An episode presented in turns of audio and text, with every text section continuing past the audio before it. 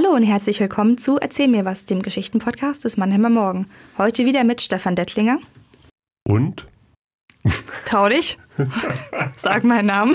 Und Julia Wadle. Ich war jetzt total überrascht. Ja, ich weiß, ich wollte dich auch mal überraschen. Oh, Denn ja, auch die okay. Geschichte, die, äh, die wir heute besprechen werden, hat mich sehr überrascht.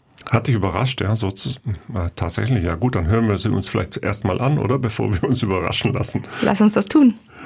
Birgit Klein, Kartoffeln, Stacheldraht und eine Fahrt zurück ins Leben. Ein langes Pfeifen und der Zug setzte sich in Bewegung. Das schneebedeckte Stationsgebäude war das letzte, was ich von Novosibirsk im Herzen Sibiriens sah. Der Zug fuhr an, wurde immer schneller und schneller. Alles, was hinter mir lag, wurde kleiner und verlor an Schrecken. Gleichzeitig wuchs die Freude auf die geliebte Familie und die Sehnsucht nach der Heimat. Die Gewissheit, in nahezu zwei Monaten wieder auf deutschem Boden zu stehen und meine Eltern in die Arme schließen zu können, machte mich überglücklich. Ich schloss meine Augen. Auf der langen Fahrt hatte ich nun viel Zeit, nachzudenken. Sogleich kam mir ein wunderbares Bild von dampfenden Pellkartoffeln in den Sinn und mein warmes, weiches Bett daheim. Das Zuhause, welches ich vor sechseinhalb Jahren verließ, gab es jedoch nicht mehr. In einer Bombennacht im Jahr 1943 brannte das Haus im Lindenhof bis auf die Grundmauern nieder. Wir wohnten damals über einer Weinhandlung, meine Eltern und ich. Was uns noch an Hab und Gut geblieben war, befand sich in einem kleinen Kellerraum im Hinterhaus. Das waren nur einige Sauerkrautfässer, irdene Töpfe und Waschwanne aus Zink, aber immerhin etwas. Dabei hatte meine Mutter noch das Glück, nicht im Bunker leben zu müssen, wie viele andere ausgebombten Mannheimer. Mein Vater war Feldwebel bei der Luftwaffe, die in Sandhofen stationiert war. Da er deshalb über einen eigenen Schlafraum verfügte, konnte meine Mutter dort bei ihm leben. Der Zug ruckte unvermutet und holte mich so aus meinen Gedanken zurück, auf die harte Sitzbank aus Holz. Geduldig blieben die Waggons in langer Reihe mitten in der trostlosen Landschaft stehen. Ich schaute aus dem Fenster und sah die unendliche Weite, am Horizont Birkenwälder und ein Strahl blauer, unerbittlicher Himmel. Stimmen riefen russische Wörter, die unverstanden an mir vorüberzogen. Die Lokomotive pfiff, ruckte fauchend an. Die hohe Böschung des Bahndamms zog vorüber. Weiter ging die Fahrt durch die weite Taiga der Stadt Omsk entgegen. Auch meine Gedanken wanderten wieder. Es war eine schlimme Bilanz, die ich zog. Es waren so viele überwältigende Erfahrungen in meinem Kopf. So viel Leid, Hunger, Kälte und Tod waren mir seither begegnet. Mit kaum 16 Jahren hatte ich zum Schulhalbjahr einen Notabschluss der kaufmännischen Handelsschule gemacht. Eine überhastete Prüfung und ein Stück Papier bescheinigten mir den erfolgreichen Schulbesuch. Niemand wusste, ob und wann die Schule wieder in gleicher Weise ihre lehrende Funktion aufnehmen konnte. Und niemand dachte mehr an die Schule, denn kurz danach kam der Einberufungsbefehl zum Arbeitsdienst der Wehrmacht. Ich erhielt Uniform und ein paar Stiefel mit unterschiedlichen Schuhgrößen. Der rechte Stiefel war zu klein, und irgendwo in diesem schrecklichen Krieg gab es noch so einen armen Teufel mit den Gegenstücken. Dass aber gerade dieser unglückliche Umstand dazu führte, dass ich lange nach Kriegsende aus der Gefangenschaft entlassen wurde, ahnte ich da noch nicht. Der Krieg führte mich an die Ostfront und schließlich in amerikanische Gefangennahme. Der Amerikaner lieferte uns jedoch an den Russen aus, und zusammen mit anderen Soldaten wurde ich in einen geschlossenen Eisenbahnwaggon verfrachtet, wie ein Stück Vieh. Der Gefangenentransport rollte immer weiter und weiter. Mit jeder Sekunde entfernten wir uns mehr von unserer Heimat. Unbarmherzig stampften die Räder. Ram-tam-tam, ram-tam-tam. Keiner wusste, wohin es ging. Aber dass es eine Reise ins Verderben war, war uns allen klar. Die stete Fahrt nach Osten kam einem Todesurteil gleich. Allein schon die Tatsache, dass deutsche Soldaten für die klirrende Kälte Russlands nicht genügend eingekleidet wurden, war unser Verhängnis. Wir verbrachten 49 Tage und Nächte zusammengefercht in einem geschlossenen Waggon. Nur einmal täglich wurden die Türen zur Seite geschoben. Tote raus, hieß es dann. Der Zielort nahe der Stadt Tomsk lag in einem Bergrücken. Als wir nach einem langen Fußmarsch im Lager ankamen, wurden Kriegsgefangene für den Bau gesucht. Umzäunt von allgegenwärtigem Stacheldraht meldeten sich viele und wurden in Gruppen abgeführt. Als Maurer gesucht wurden, trat auch ich einen Schritt vor. So schwer konnte ein Hausbau nicht sein. Die Fertigkeit konnte mir jemand beibringen. Die russischen Aufseher riefen ihr stetiges Dawai, Dawai und winkten uns mit ihren Armen vorwärts. Es war die allerletzte Gelegenheit gewesen, mich zu melden, und ich konnte so mit meiner Entscheidung die Dauer meiner gesamten Gefangenschaft an der frischen Luft verbringen. Denn alle restlichen Kriegsgefangenen wurden in ein Steinkohlebergwerk gebracht. In Sibirien gab es viele solcher Bergwerke, in denen Braunkohle oder Eisenerz, Gold oder Blei abgebaut wurden. Dort starben sie in den nächsten Jahren an Unterernährung und Krankheiten wie die Fliegen. Von den ursprünglich 7600 Mann überlebten bis zu meiner Abreise nur 2800. Zu essen gab es nur Kapusta, eine dünne Kohlsuppe, die hauptsächlich aus Wasser bestand. Heimkehren durfte ich nur deshalb, weil der zu kleine rechte Stiefel bei der Eiseskälte zur Erfrierung sämtlicher Zehen des rechten Fußes führte. Auch wenn auf den letzten Seiten im Wehrpass die Information stand, der größte Feind des deutschen Soldaten ist die Kälte, und Ratschläge folgten, was zu tun wäre, wenn Blässe und Taubheit die Gliedmaßen ergriffen, war die Amputation der Zehen mein Schicksal. Ich hatte aber das berühmte Glück im Unglück. Mit Hilfe eines Stocks humpelte ich in die Freiheit. Der Zug verringerte seine Fahrt und passierte langsam ein kleines Dorf mitten im Ural. Rauchschwaden der Lokomotive zogen wie Nebelfähnchen am Fenster vorüber. Die ärmlichen Holzhütten der Bevölkerung kauerten aneinander, als würden sie gegenseitig Schutz suchen vor den frostigen Temperaturen. Auch bei hohen Minustemperaturen waren wir noch auf dem Bau, bis der Zement gefror. Da wir den Kontakt zur Bevölkerung hatten, konnten wir uns manchmal etwas Nahrung beschaffen, die sofort unter uns aufgeteilt wurde, denn man durfte damit nicht erwischt werden. Hungern oder vielleicht erschossen werden waren die Option. Rohe Kartoffelscheiben klebten wie an ein Ofenrohr, bis sie gar waren. Sie schmeckten einfach wunderbar. Einmal stieg ich Stufen eines Hauses hinauf und klopfte an die Tür. Unter meinem Hemd hielt ich ein ledernes Mäppchen versteckt, dessen Besitz verboten und deshalb lebensgefährlich war. Ich wollte es schleunigst für Essbares eintauschen. Eine Frau öffnete mir und trat ein. Am Tisch saß ihr Mann, hielt aus Vorsicht mit beiden Händen eine Zeitung vor sein Gesicht und blieb die ganze Zeit dahinter versteckt. Ich sollte ihn nicht sehen, und er wollte mich später nicht wiedererkennen. Es folgte zunächst ein russischer Wortwechsel zwischen den beiden und schließlich der Tausch. Die Frau band mit Schnur meine Hosenbeine fest zu, jeweils oberhalb meiner Knöchel. Gespannt beobachtete ich, was geschah. Sie deutete mir an, den Hosenbund zu dehnen. Dann füllte sie mir so viele Kartoffeln in die Hose, dass ich Schwierigkeiten hatte, die Treppe wieder hinunterzusteigen. In diesem Moment lebte ich noch gefährlicher als zuvor. Wieder einmal musste ich umgehend mit anderen teilen, und bald würde ich von meinen Kameraden etwas abbekommen. Hauptsache, es sah niemand. Ein schrilles Räderkreischen, dann das laute Tuten der Lokomotive. Erschrocken erwachte ich aus meinem Schlummer. Schweiß stand auf meiner Stirn. Der auf mich gerichtete Gewehrlauf und der folgende laute Knall war nur ein böser Traum gewesen. Und was ich im Schlaf hörte, waren nur die normalen Geräusche des rollenden Zuges, der schon seit Wochen immer Richtung Westen unterwegs war. Mein Blick durch das Fenster sagte mir, dass wir Moskau erreicht haben. Eine Frau stand auf dem Bahnsteig direkt vor meinem Fenster, eingehüllt in ein warmes Kopftuch. Sie trug einen Korb mit Rüben und Brot. Ich musste an meine Mutter denken. Jeder Tag, jede Minute auf dieser Reise brachte mich näher nach Hause. Als Bueno Plenui, ein Kriegsgefangener, wurde man oft gefilzt. Bei unserer Ankunft im Arbeitslager war der Haufen mit persönlichen Besitztümern auf dem Boden recht groß. Jedes Mal, wenn keiner der Russen hinschaute, holte ich mir das kleine Mäppchen mit meinem Rosenkranz wieder zurück. Ich trug ihn während der gesamten Zeitdauer des Krieges nahe bei mir. Es könnte er mich von dem Schlimmsten bewahren. Und wer weiß, Vielleicht hatte ich einen Schutzengel. Das monotone Stampfen der Räder veränderte seinen Rhythmus und die Fahrt wurde langsamer. Bremsen kreischten, der Zug hielt. Das Zischen der Lokomotive klang wie ein großes Ausatmen. Spurwechsel, alle Passagiere mussten aussteigen. Schwer auf den Stock gestützt, wechselte ich zum ersten Mal den Zug. Ich kämpfte mit dem Gleichgewicht und meine Wunde am Fuß schmerzte. Eine ordentliche Strecke durch Polen lag noch vor mir. An einem wolkenverhangenen Nachmittag lief der Zug in Berlin ein. Deutschland, kaum wiederzuerkennen.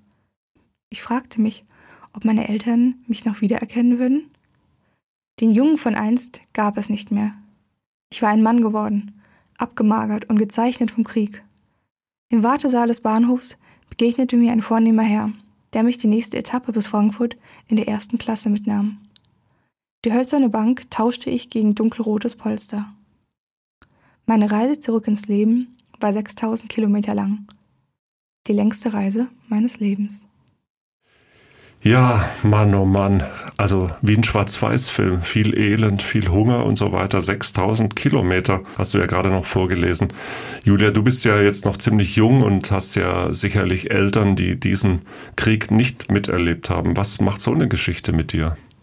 Ich fand, sie war sehr anschaulich beschrieben, weil ich glaube, man kann sich oft als jüngerer Mensch, bei dem es doch ein bisschen weiter weg ist, weil es die Großeltern immer erlebt haben und nicht die Eltern, oft besser vorstellen, wenn man so kleine alltägliche Dinge beschrieben bekommt, also wie es für die Person wirklich war. Ich glaube, den großen Schrecken, den kann man sich nicht vorstellen, den will man sich vielleicht nicht vorstellen, aber vor allem kann man sich ihn nicht vorstellen, weil es einfach so weit weg ist. Aber zum Beispiel ein Satz, nur einmal täglich wurden die Türen zur Seite geschoben, Tote raus, hieß es dann. Mhm. Das war ein Satz, wo äh, beschrieben wurde, wie quasi die Anreise in dieses, ähm, in dieses Lager in Russland war und das ist eine Szene, eine konkrete Szene, die ich mir eben wieder sehr gut vorstellen kann. Oder wenn er beschreibt, ähm, dass er sich gemeldet hat, weil er, auch wenn er nicht Haus bauen konnte, weil er so Angst hatte, ins Bergwerk geschickt zu werden und dort mhm. zu sterben. Und ähm, sowas hilft mir, die Schrecken des Krieges besser zu verstehen, als jetzt einfach nur die Zahlen zu hören, wie viele Menschen gefallen sind. Mhm. Und wir haben ja auch natürlich viele Bilder im Kopf, weil wir auch ähm, nicht nur Geschichtsunterricht hatten, sondern eben auch Filme gesehen haben. Und äh, ja, in vielen Filmen tatsächlich auch genau das gesehen haben, wie irgendwelche Deportationszüge abfahren, wie irgendwelche ähm, Zug Schiebetüren sich öffnen und irgendwelche Leute rausgekehrt werden, sozusagen, die tot sind. Letztlich ist es hier ja sehr realistisch erzählt, hat auch einen romanesken Erzählstil, wie ich finde, also schon der Anfang. Ähm, es ist schon eine sehr plastische Sprache, finde ich. Klingt sehr realistisch. Glaubst du, die Geschichte ist jetzt wieder eine, die tatsächlich aus dem wirklichen Umfeld der Autorin stammt? Ich kann es mir gut vorstellen. Es gibt ja auch viele regionale Bezüge und ich glaube, die meisten Leute wählen das eher, wenn sie sich mit dem Thema auskennen und manche Sachen, manche Sachen kann man sich auch, glaube ich, nicht so äh, nicht so ausdenken. Aber natürlich werden auch viele Einflüsse, Geschichten, die man von anderen erzählt bekommen hat, da ähm, berücksichtigt worden sein. Ähm, aber nochmal zur Erzählweise, gerade, gerade dadurch, dass wir diesen Wechsel haben, Zugfahrt und dann immer so einzelne Elemente der Geschichte, dass es eben nicht chronologisch nacherzählt wird, sondern dass wir immer einzelne ja, Spotlights quasi auf die Vergangenheit geworfen bekommen. Ähm, das hat, hat, mir gut gefallen. Mhm. Und die ist ja auch sehr ähm, lokal verwurzelt. Das ist eine richtige äh, Geschichte auch für Lokalpatrioten. Da kommt der Lindenhof vor und Sandhofen. Ähm, das ist schon ganz hübsch. Aber das hilft auch, finde ich, bei der Identifikation. Ja. Also dadurch, dass man eben denkt, okay, das ist eine Person, ja, von hier macht es auch nochmal irgendwie greifbarer, wie, wie nah der Schrecken war. Und das ist eben, heutzutage ist ja Krieg immer was, was tausend Kilometer entfernt ist. Aber dass es jetzt zwei Kilometer von zu Hause entfernt ist, äh, ist was ganz anderes. Was ja selten vorkommt bei Erzählerinnen und Erzählern ist, dass ähm, das andere Geschlecht erzählt. Hier ist es ja eine Geschichte von Birgit Klein, aber der Ich-Erzähler ist dann doch ein Mann. Das kommt eigentlich selten vor, ist mir aufgefallen. Die meisten erzählen doch ähm, also Männer erzählen als Männer und Frauen als Frauen, aber den Geschlechterwechsel als Erzählfigur gibt es recht selten, auch bei, sage ich jetzt mal, professionellen Schriftstellern. Hast du dich da irgendwie ähm, was gefragt in der Sache? Nee, ich habe mich mehr damit beschäftigt, dass wir hier wieder einen Ich-Erzähler haben, was wir, finde ich, bei dieser Staffel wieder bei sehr vielen Geschichten haben. Also, dass wir sehr viele sehr persönliche Geschichten haben, wo wir mit dem Geschlechterwechsel jetzt weniger die Geschichte, die eine Frau erzählen würde über die Zeit, wäre natürlich auch eine fundamental andere, ähm, wo wir aber nicht diesen Reiseaspekt und diesen Zurückaspekt hätten. Deswegen glaube ich, hat es so sich einfach ergeben, dass man diese Geschichte aus der männlichen Perspektive erzählt hat. Hm. Es könnte auch sein, dass der Mann, der das vielleicht ja auch tatsächlich erlebt hat, das so hätte gar nicht erzählen können. Also sagen wir es mal so in dieser romanesken Art ähm, mit so naja, also so Sätze wie das schneebedeckte Stationsgebäude war das letzte, was ich von Novosibirsk im Herzen Sibiriens sah. Das sind schon auch Sätze, die, naja, von äh, einem großen russischen Schriftsteller sein könnten. Na, so diese, diese Bildmacht, die darin steckt. Ähm, und diese Sehnsucht auch natürlich, die drin steckt. Etwas schmunzeln musste ich ja, als ich diesen Satz gelesen habe. Niemand wusste, ob und wann die Schule wieder in gleicher Weise ihre lehrende Funktion aufnehmen konnte. Und niemand dachte mehr an die Schule, denn kurz danach kam der Einberufungsbefehl zum Arbeitsdienst der Wehrmacht. Da habe ich schon gedacht, das ist äh, doch auch eine kleine Parallele zu der äh, Situation, die jetzt die Schüler doch sehr lange hatten äh, während Corona, findest du nicht? Ähm, ja, auf jeden Fall. Wobei jetzt auch in der Corona-Zeit wurden ja häufig so Kriegsmetaphern benutzt. Also, dass man das Virus ausmerzen soll, dass man kämpfen muss, dass es ein Krieg gegen das Virus ist oder ähnliches. Ähm, was ich dann auch immer so ein bisschen problematisch fand, weil es findet die äh, Probleme oder die, also weil es einfach den Krieg verharmlost hat. Also ich meine, wenn ich jetzt mein Leid vergleiche, wenn ich nicht ausreichend Toilettenpapier einkaufen kann oder das Leid unseres Erzählers, der er die Zehen amputiert bekommen haben musste, weil sie abgefroren waren, kommt einem das doch ziemlich lächerlich vor, wie wir uns äh, sprachlich da verhalten haben. Ja, das hat ja war Macron, glaube ich, der auch vom Krieg gesprochen hat. Wir genau, sind in genau. einem Krieg. Ne? Ähm, ja, wie ging es dir denn eigentlich mit dem Ende? Es ist ähm, ja doch eine starke Geschichte, die äh, über 6000 Kilometer geht und die ja auch sehr detailreich erzählt wird teilweise, wie er da durch die verschiedenen Städte fährt und dann gibt es ja auch noch Erinnerungen an die Zeit ähm, davor. Also es ist schon sehr detailreich und plastisch und dann hört es plötzlich irgendwie auf in äh, neun Zeilen sozusagen an einem wolkenverhangenen Nachmittag lief der Zug in Berlin ein und dann kommen noch ein paar Sätze und dann ist es zu Ende. Fast überraschend, ne? Äh, wie schnell das dann zu Ende geht. Also ich war dann hatte dann so ein bisschen so eine innere Enttäuschung, dachte, so what, wo, wo geht das jetzt hin? Also ich meine, man würde jetzt doch irgendwie noch erwarten, dass man, dass der, der, der Mann, der jung gewordene Mann, abgemagert und gezeichnet vom Krieg, dass er jetzt vielleicht doch noch seine Familie wieder trifft und noch eine Reaktion oder irgendwas zumindest. Aber nein, ähm, es hört einfach so auf. Die hölzerne Bank tauschte ich gegen ein dunkelrotes Polster. Da wird er noch mitgenommen von jemandem in der ersten Klasse. Und dann steht da einfach nur so unverblümt der Satz, meine Reise zurück ins Leben war 6000 Kilometer lang die längste Reise meines Lebens. Es fällt dir nichts ein, ne? Doch, mir fällt was ein. Ich hab, wollte sagen, offene Enden muss man aushalten können. Ich meine, natürlich hat es mich auch geschmerzt, dass er es nur bis Frankfurt in der Geschichte zurückgeschafft hat ähm, und nicht bis, bis Mannheim. Äh, wir müssen natürlich auch sehen, wir hatten eine Zeichenbegrenzung, also vielleicht hätte unsere Autorin auch noch mehr schreiben können zu dem Thema. Ähm, auf der anderen Seite, wir reden von einem traumatisierten Kriegsgefangenen, der nach sechseinhalb Jahren zurückkommt. Alles ist anders. Er ist ja auch als äh, ja, Jugendlicher, glaube ich, mit 16 eingezogen worden. Also auch in einer Phase, wo sich sehr viel ändert, wo man sich selbst auch unter normalen Bedingungen äh, stark verändert. Ein kitschiges Happy End, wo man sich mit den Eltern in die Arme fällt, das hätte, das hätte nicht gepasst. Also du meinst, aber die ganze Geschichte zieht doch darauf hin, zurückzukommen zurückzukommen zur Familie, in die Heimat und so weiter. Und kurz davor, also quasi von den 6000 Kilometern, 70 Kilometer davor endet die Geschichte.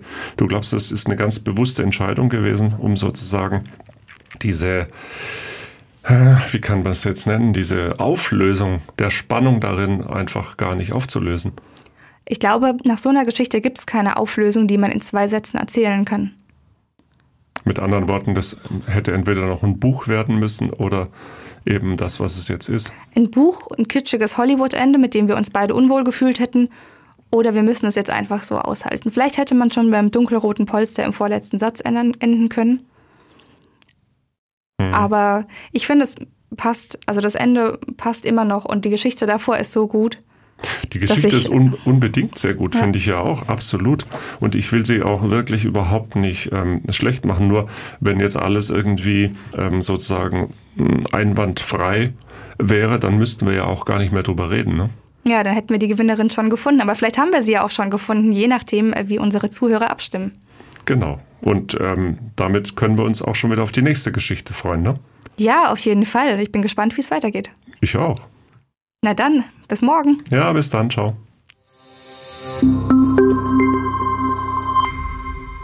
Ein Podcast des Mannheimer Morgen.